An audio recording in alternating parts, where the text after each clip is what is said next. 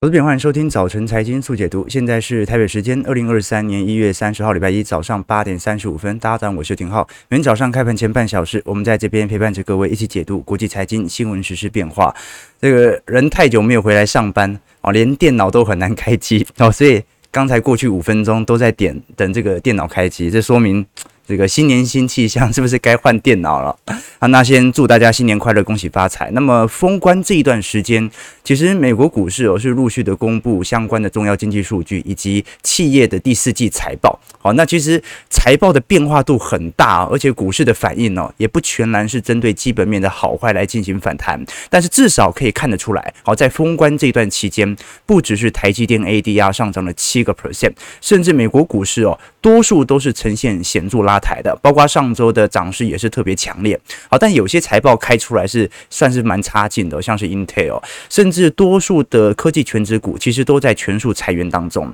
那么要如何理解这些坏消息对于市场成本控管，反而对于基本面是利多的好消息呢？我们来做一些留意和观察。首先，我们先来观察在新春的封关时间，国际股市的变化，可以看得出来哦，其实美国股市四大指数在封关期间不是全数收涨哦，道琼甚至在封关期间跌幅有零点九 percent，标普涨幅是一点七九，但是焦点来到科技股，涨势就越来越强烈了。纳指涨幅有四点九 percent，费半涨幅有五点一六 percent，那反而是这段时间欧股的表现就不是特别好，英国富时指数跌幅有一点一点二 percent。法国 CAC 四十指数零点七 percent，德国 DAX 零点一 percent，好，所以这一波感觉像是美国科技股纯粹的这种由价值股轮动到成长股的这种资金带动哦，反而跟全球股市同涨没有太显著的相关。那我们看到其他像恒生指数涨了四点三 percent，日经二二五指数涨了六个 percent 呐，韩国综合指数是三点五 percent。那如果你观察，这其中指数当中表现最为亮丽的费城半导体指数的相关成分股哦，涨幅其实都算是蛮亮丽的。你像是美光涨了一成二，NVIDIA 涨了十五个 percent，恩智浦涨了六点六。好，那如果像是高通啊、意法半导体涨幅都在双位数字，所以台积电涨七趴，好，虽然不是说涨特别多，但是也算是符合费城半导体指数的上涨。那沉寂了一年多，我们看到这一波由十月份下杀之后的反弹，感觉美国股市的资金近期的流入资金的速度算是蛮强烈的。如果我们观察标普五百指数的下降趋势线，其实短期内已经有一点突破的味道在了。好，那呃。从十月份以来，它算是一个标准的底底高啊，不过它才两轮的底底高，所以到底算不算牛市格局的成立还无法确认，因为它涨幅也还没有来到两成以上。但是有没有开始尝试的破坏本轮的下降格局？答案是的，哦，所以值得来观察。过去我们曾经跟投资朋友提到，本波的恐慌指数哦，在二十左右，尝试的要进行持续的呃股市新拐点的出现，但是本波已经感觉有一点啊利空钝化的迹象在。那如果按照过去一月份的走势来进行回推，通常一月末好这段时间是有一个震荡走高的行情存在的，所以其实看得出来啊，美国股市蛮符合一月份的这种惯性，但是二月份到三月份通常都会有告一段落的惯性，所以美国股市就算涨多，它也会有乖离的拉回啦。好，就算想要切入的投资者，还是可以等待乖离下拉的时候来进行观察。但是各位也观察到了，近期站上五十日移动平均线的加速哦，相对于过去两个季度是在快速的攀高当中。那我们过去也提到嘛，第四季财报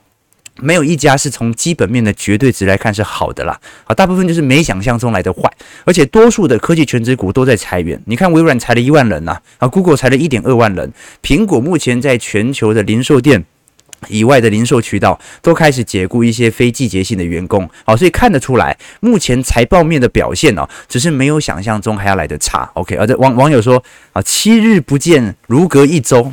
啊，这这不是很正常吗？七日不见就是一周嘛。OK，好，我们不止七日不见了，我们大概有两周。三周、两周大概没有见到了，好，所以这段时间其实错过蛮多财报了。但每天我们直播时间有限嘛，啊，今天因为因为电脑开机耗掉了五分钟，好，所以啊，今天我们就稍微聊一些重要的财报。那后续我们可以跟啊，本周也会公布很多财报来进行一些类股的统一的分析。但是我们刚才有提到说，关于财报哦，你像是呃过去一周最为显，因为过去一周是所有科技股的财报公开嘛，好，跟真的是财报啊，就是呃员工全部都是裁掉啊，裁。财报周哦，啊，但是我们可以观察得出来，你像是以企业的库存变化，我们就以。这科技股当中表现最为差劲的 Intel，待会我们会谈哦。Intel 去年第四季不仅是获利不如预期哦，库存还在增加当中哦。那呃，晶圆代工业者的艾斯摩尔获利虽然优于预期，但库存也在增加哦。所以不管怎么样。呃，现在整体半导体厂当中最为严重的问题都是销库存的问题。那这也是当前我们看到科技股反弹，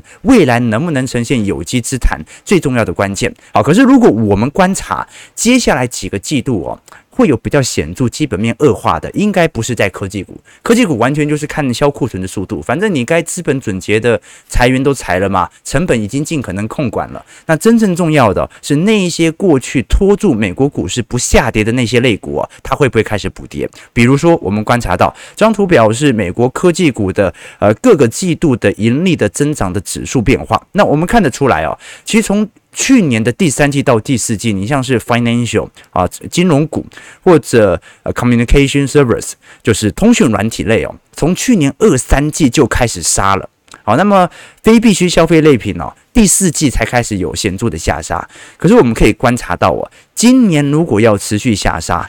下杀最为严重的，很有可能是在今年第二季所爆发的能源股的统一的集体获利衰退。那这是值得大家来关注的。你像是医疗保健啊，啊或者一些必需消费类品啊，都有可能在第今年一季度到二季度啊开始由盛转衰。那这些会不会使得道琼开始成为显著的轮动标的呢？这是值得观察的。所以有没有可能未来拉科技？开始补跌到穷，这是值得观察的一件事情啊。那至少我们可以承认一件事情啊，这个感觉获利衰退很多啊，但是那是从获利的增长力度来看。美国如果是从实质 EPS 来看，各位可以观察到，这张图表示标普百指数的 EPS 的中长期趋势哦，它的绝对值赚的钱从一九。八零年代以来，它就是一个比较显著的上升趋势线，所以大家不只是赚的越多越来越多，而且是赚的越来越多的那个年增率本来就越来越快，所以有一点均值回推都是很正常的事情。那只是因为过去两年机器真的推得太高，所以现在有一点适度的下滑都是很正常的事情。那我们可以观察到，如果把成长股减掉价值股哦，所形成的差额，在过去一年当中啊，几乎是过去四十年来所见，所以价值股。相对于成长股，的确在过去两年有非常好的绩效的抗跌表现。波克夏也是在过去一段时间市值大幅的增长，甚至创新高。但是这个趋势到底是不是人类中长期的趋势，这就不一定。我始终跟投资朋友分享过嘛，美国股市能够中长期创新高，绝对不是大家喝的可乐变多了，一定是大家的科技。持续在革新，人类的福祉前进，好，所以最终能够带领美国股市重返牛市的，不可能是价值股，不可能是道琼，永远是纳指，永远是费城半导体指数。好，那我们可以观察到，那到底基期效果为何呢？其实过去美国股市哦，估值去除算是蛮多。去除幅度大，但是有没有到历史极低便宜的水位？其实是没有的。我们观察到，美国股市标普百指数本益比哦，P/E ratio 目前大概下滑到十七倍，然后过去二零二一年最高曾经冲到二十七点五倍。那么现在的 P/E ratio 就很尴尬啊，就是中长期来看，它的去估值效果已经很大，但是它相对于两千年到两千零一五年啊这段时间。老实说，相对起来，P/E ratio 还算是蛮高的。但是能不能用单纯的本益比来做推算，这不一定能够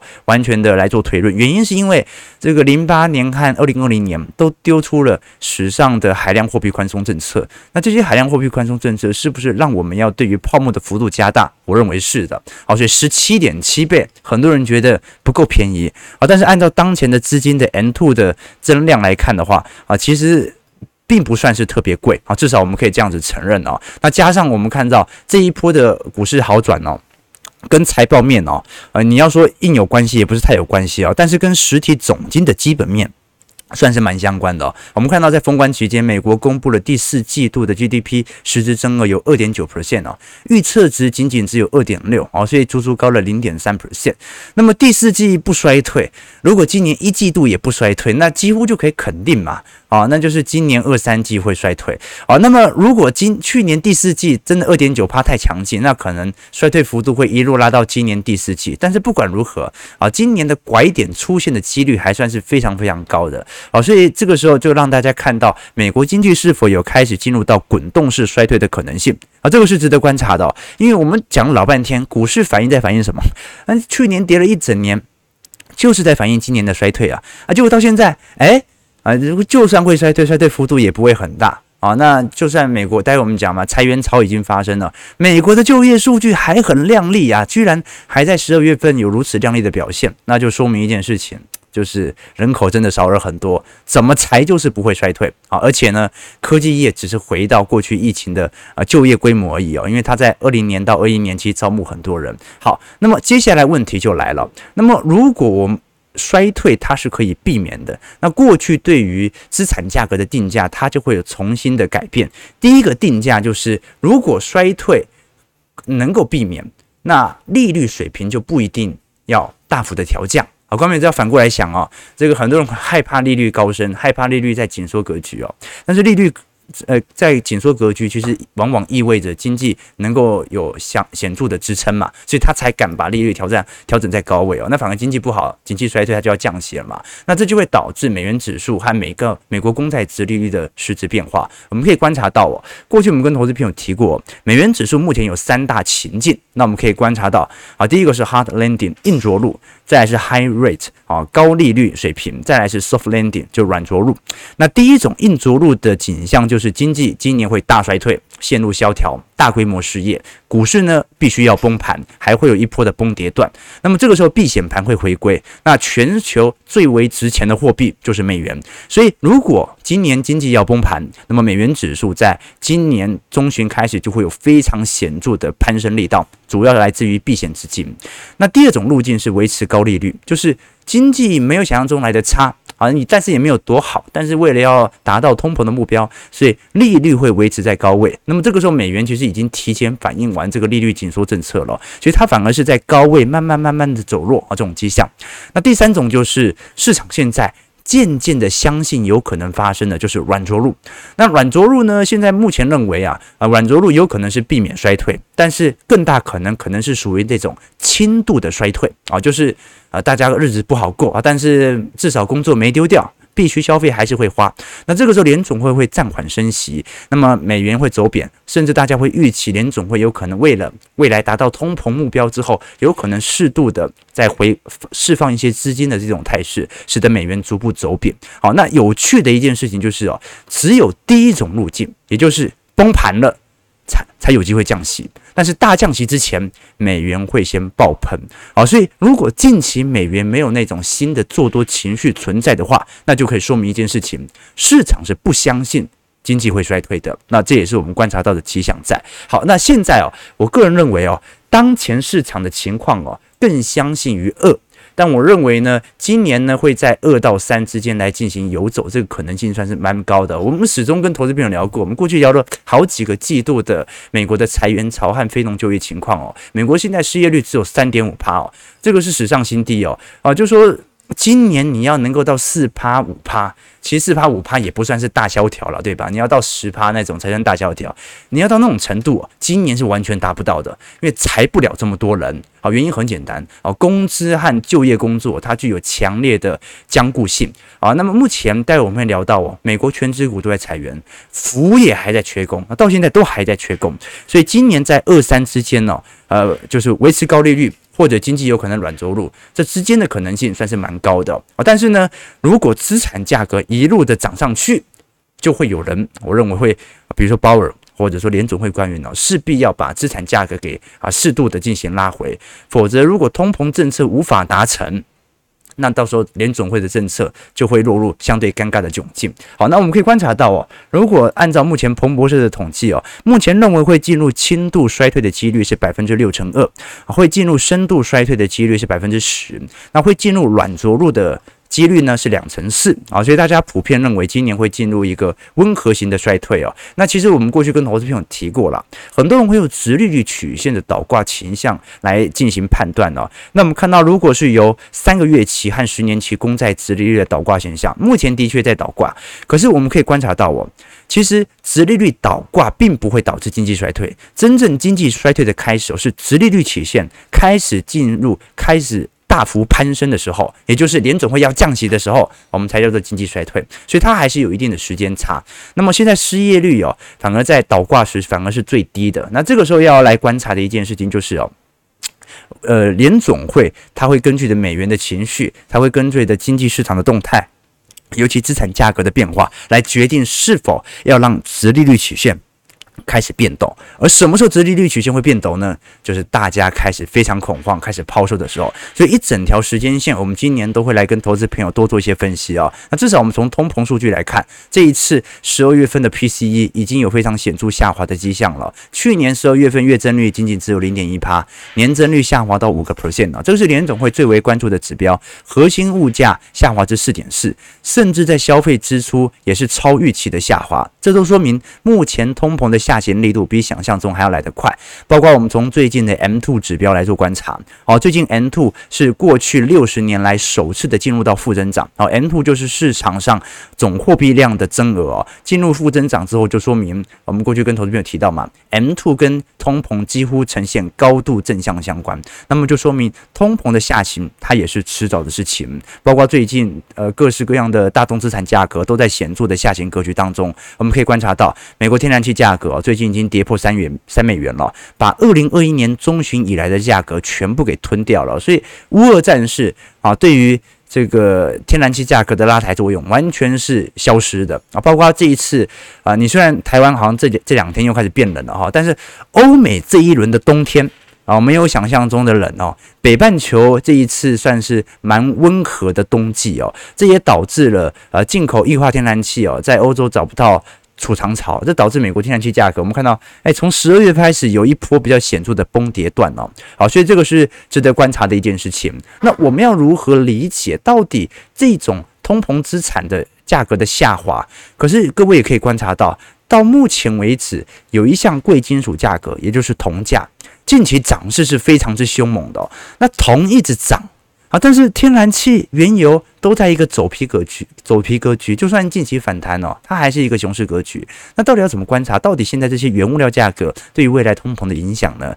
这个时候从铜油比就会有一个比较好的观察指标。我们可以观察到哦，啊，这张图表。红色线是 Cooper，就是铜价的变化。那么蓝色线是布兰特原油价格的走势哦，看得很清楚哦。从二二年中旬以来，这两项大宗资产是呈现啊完全的反向关系哦，反向走势哦。铜价一直涨，但是油价却拼命的走跌。那过往经验显示哦，铜油比走高，就代表着呃铜价上涨力度高高于油价嘛，说明经济其实是复苏向好的。原因是因为。铜价它跟实体的我们讲的，我们讲铜博士嘛，或者说贵金属的实体经济原物用料啊，它是具有高度联动相关的。但原油价格其实更加取决的是全球的供应链的关系，待会我们会谈哦，就是全球这些 OPEC 啊、美国、俄罗斯的增产意愿哦。那如果铜价上涨快于油价，就说明经济其实是真的在复苏，而且停滞性通膨的风险正在下滑。那如果铜油比是走低的，就代表着原油价格上涨速度跑赢铜价，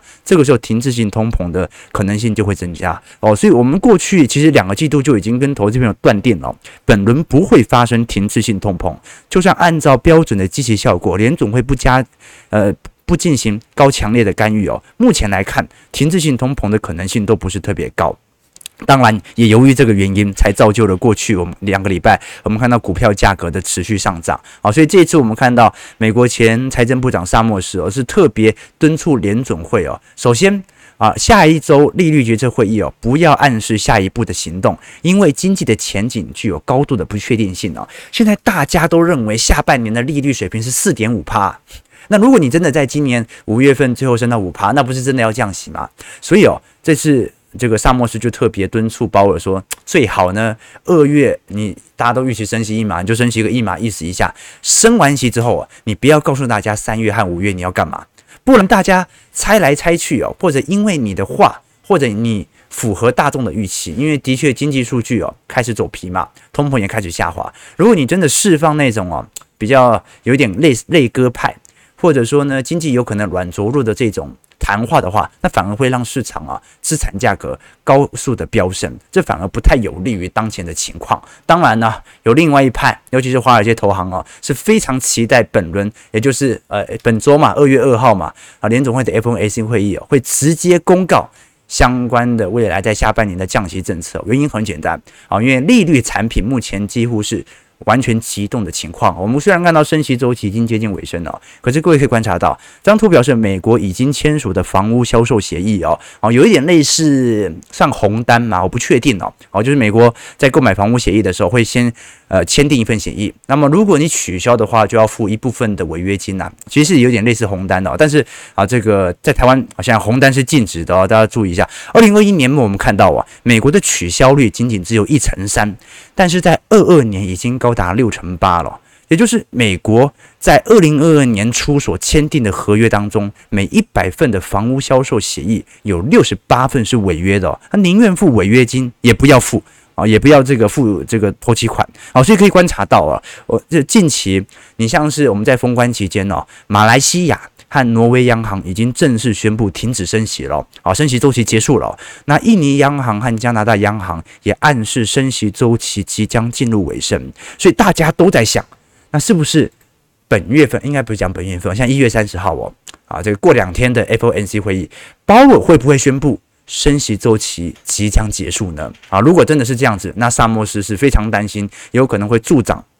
资产价格的大幅攀升。OK，那其实不只是礼拜四的 Fed 啦，我们看礼拜四，包括欧洲央行 ECB 啊，或者英国央行 BOE 利率决策会议都会陆续公布。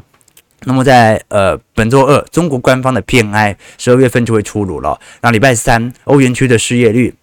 美国的 ISM 指数都会陆续来进行一些公布哦，所以本周我们主要会判断一下北美的这些数据哦。当然呢，我们看到的这些数据哦，都在帮助我们进行判断周期啊。这个各位，我们昨天有更新我们的会员资产部位部位嘛，就其实绩效已经有做非常显著的放大了，来到仅仅是双位数字以上啊。这个时候就是差别就在于你如何运用我们刚才所看到的这些数据来识别周期。你看现在很麻烦哦，很多人在思考该不该买入哦，或者思考前阵子为什么不抄底哦。但是你会发现到哦，呃，你在这个时间点会去思考这些问题，就说明你的投资的思想其实还没有形成。啊，最近我看到一段对话，他说两个女生在聊天呢，一个就说：“哎，我好像同时爱上了两个男人，那该怎么办呢？”那另外一个女生说：“那一定是选择第二个人。”哎，他说什么什么第二个人，就选择啊你第二个遇到的男人。然后这个女生就很好奇啊，哎，为什么要选择第二个呢？好，另外一个女生就说：“因为如果你真的爱第一个人的话，第二个就不会出现了。”哎，我被这种。这个智慧，因为听几个妹妹在聊嘛，被这种智慧给震到了。这个因为有一种智慧哦，是当你去问自己某一个问题的时候，其实你就已经给出了这个问题的答案了。好，要不然你就不会问这个问题了。所以，观众，你会在这个时间点问你说啊，现在该不该买入资产呢？现在应该不应不应该追股票呢？这说明一件事情，就是从头到尾你的投资思想都没有形成。你的投资是想形成，你只是在按照的市场的周期来决定你资产部位的大小变化而已。好，这是第一点事情。好，那我们接下来就来聊关于财报面的部分了。哎，八点五十八了，啊，快要聊不到台股了，我们加一点速度哦。啊，财报面，我们先看最惨的，最惨的是 Intel。我们看到 Intel 在去年的获利哦是大减了六成哦。啊，这一次第一季的营收预估是一百零五亿到一百一十五亿哦。第四季其实已经很惨了，可是我们观察到第一季哦。这一次 Intel 不只是调降预期哦，它直接把今年第一季的预期 EPS 每股是亏损零点一五块哦，这个大家还在销库存，它现在就开始亏损了。哦，它几乎就是半导体产业的面板嘛。就是最先反映这种景气走皮的半导体型类股哦，我们看到毛利率哦，仅仅剩下三成九而已。好，所以 Intel 我们看得很清楚哦，第四季的表现根本就是糟透了。今年一季度啊，根本就是雪上加霜，惨上加惨啊！包括 Intel 和台积电的营收啊，在二一年到二二年呢，已经形成了死亡交叉。好，台积电过去哦，因为只做晶圆代工，所以总营收它没办法像 Intel 啊，因为它是做品牌商嘛。做得这么大，好，当然台积电毛利率高和获利多，这个是有目共睹的哦。但是台积电连总营收专门只做代工的，都比做整个电脑品牌的呃呃做整个 CPU 品牌的还要来得大，就可以看得出来，Intel 在过去一段时间所遭受的打击有多大了。好，那这是值得观察的一件事情，就是 Intel 如果摔得这么重，那就说明 Intel 的资本支出，就算有美国的政府的补助，仍然没办法达到非常好的效果。啊，所以这是第一件事情。那么台积电未来一定也要适度的反映这种在美国建厂对于股东权益率报酬率的下滑。那当然，除了半导体之外，大家比较关注的也有关于。整个半导体晶圆封锁的问题啊，因为这一次在封关期间，我们看到日本、荷兰同意加入美国阵营，联手围杀啊中国的晶片产业啊。这一次我们看到啊，包括艾斯摩尔啊或者日本的相关的材料商哦，都同意限制对中国出口部分先进制程的晶片的制造机哦。那我们过去跟投资朋友提过了，现在全球的制造设备啊，不管是 EDA。啊，晶圆制造设备或者是曝光机、沉积设备啊，我们看到蓝色柱状体是美国的专利权，那么呃粉红色是荷兰的，绿色是日本的。你看到全球在半导体设备当中啊，只有封装设备中国仅仅只有两成的市占，其他的所有的专利权全部都在美日荷兰手上。好，所以光票，你说台积电为什么它一定要选边站呢？台积电也没有这些专利权啊，它还是要从这些专利权来进行授权使用嘛，所以我们才会看到这位显著的情况。好，那 Intel 裁员已经是一个屡见不鲜的事情了。我们看到在封关期间，不管是阿发贝啊裁了一点二万人，亚马逊裁了一点八万人，微软裁了一万人呢，全球的科技巨头都在陆续裁员当中。但是这个裁员呢，潮出现之后啊，这些科技权值股反而是做比较显著的带动的。这说明一件事情呢，大家真的关心的并不是说什么真的会有大规模失业的问题，大家关心的是个股层面基本面，你能不能进行成本的显著控管，来进行显著的资本拉升，这个是大家最为关注的问题哦。那当然，裁了这么多人，到底就业市场情况怎么样？老实说。没有特别差，原因很简单，我们可以观察到，目前美国的薪资水平情况哦，仍然在高位进行震荡。过去的这张图表我们以前看过，蓝色线是私人部门的实质工资水平，那么红色线是属于政府部门公家水平的。我们可以观察到啊，现在私人部门和公家水平形成了死亡交叉，但是这个死亡交叉的拐点哦，是有史以来最高的，很少我们看到，除了零八年以外，过去二十年来。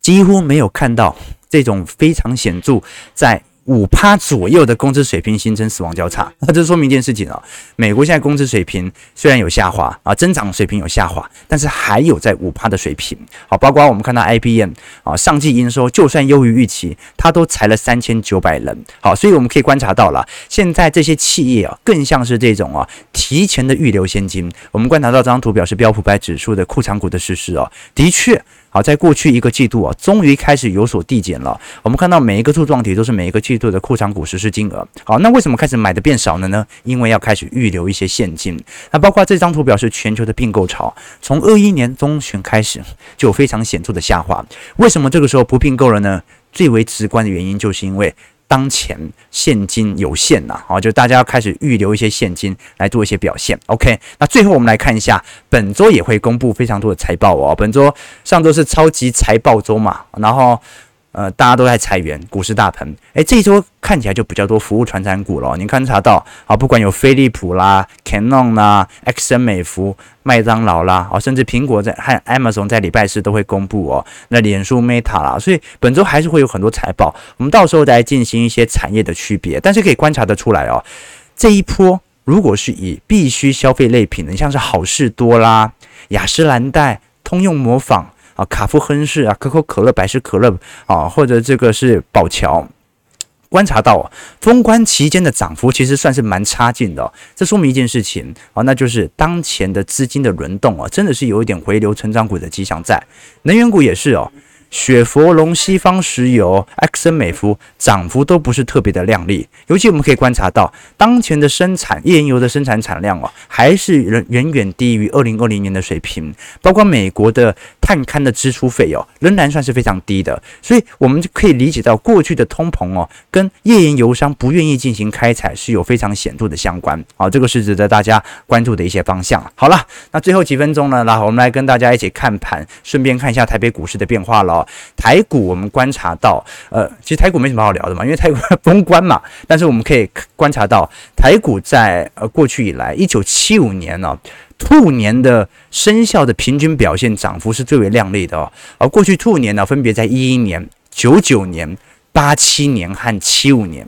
好，所以看得出来啊，都是那种资产泡沫的前一年，或者资产已经泡沫破灭之后的复苏年。我们可以观察到这个涨幅哦，平均涨幅居然有五成一了。好，当然了，我不太相信这份图表，但是呢，好，先祝大家兔年行大运。那本波呢，本周开始呢，今天至少会有非常显著的轧空力道。我们可以观察到哦，好，这张图表是小台多空比哦。当时我们就跟投资朋友分享了，小台如果有多有空哦，你还不好区分到底台北股市的方向。但是小台全面转空，台股必定大涨。好，那看得很清楚哦。去年九月到十月，台股。小台全面转多，台股大跌。那现在现在小台是全面看空啊，所以就算我们看到基本面啊，第四季度台湾 GDP 已经进入负增长了，但是我们看到还是有非常显著的资金拉抬。那当然，针对台北股市也有一件事情要说明哦，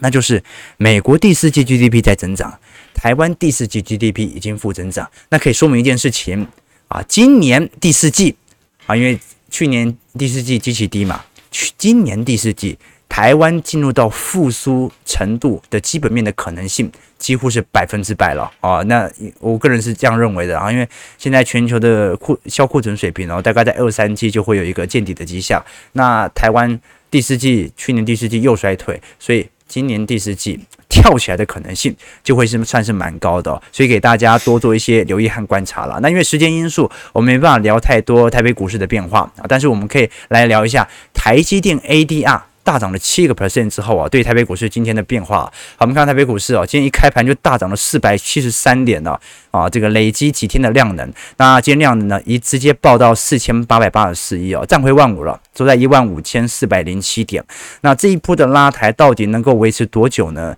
啊，一天成交量啊，一天一天成交量会不会到一兆没有？应该没有，不可能，对不对？不可能啊！今天成交量其实已经放大很多了，所以今天如果四五千亿报个大量，稍微回补一下，如果未来每天的成交量能够回到呃两千到三千亿左右啊，它就慢慢的市场资金回笼的迹象在了。可是观众朋友，你可以观察到，我们作为周期投资就这样了，过去几个季度啊，每天成交量的一千亿。啊，这一千五、一千六，对不对？一千二、一千三，市场最为恐惧的时候，周期投资者该做的事情都已经做了。那么，按照这种市场短期内的回推哦，如果真的有短期的嘎空行情哦，嘎没有多久，好，这些。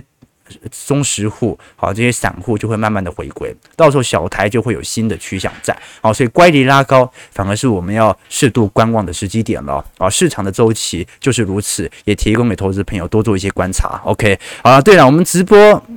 已经第四年了，从鼠年到现在已经进入兔年了，有些人问我们说，浩哥是怎么坚持下来的？OK。这个啊，很多人说是我们是靠这个大家的反馈啊，那有些人说是靠毅力、靠责任感哦，这些都是答案哦。但是最根本的答案哦，就是你把目标转换成了习惯啊，这是把一件事情呢做下来的重要的秘密通道了。举个例子哦，你看刷牙是现在这个时代每个人的习惯哦，刷牙的好处很多啊，保护牙齿啦，减少体内感染等等哦。可是我们每天刷牙是为了要呃保护身体健康吗？不是啊。是因为养成习惯了啊，这些目标已经消失了，它转换成我们一个必须要每天早上如果不刷牙就会怪怪的事情啊，所以啊，这个很多人说要怎么支撑每天听财经号角啊，不用支撑，你有兴趣，它就会形成你的习惯，习惯会帮助我们把目标给溶解掉，帮助我们成为习惯的一个部分，好不好？提供给投资朋友啊，一月三十号周一